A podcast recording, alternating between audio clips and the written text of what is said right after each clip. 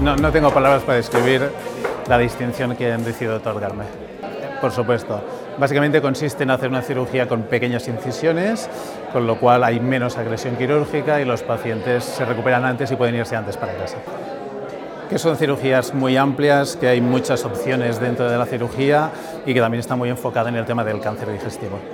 Bueno, básicamente uno es cuando es joven es idealista y con los años se da cuenta que realmente ese idealismo está recompensado cuando ves lo que puedes aportar a los pacientes la gratitud por poco que les puedas aportar, aunque sea cogerles la mano, em, te llena de satisfacción y te hace decirte a ti mismo que realmente has escogido lo que tenías que escoger. Sí, lo volvería a repetir. Es duro, pero lo volvería a repetir. Por la gratificación personal de ayudar a la gente.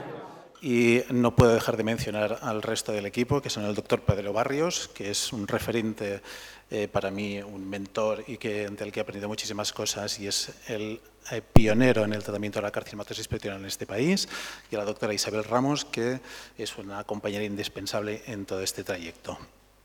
Por último, eh, quiero poner de manifiesto que esta distinción ayuda también a visibilizar esta enfermedad, que aunque es poco frecuente, tiene unas repercusiones muy negativas en cuanto a la calidad de vida y a la supervivencia de los pacientes. Muchas gracias a todos.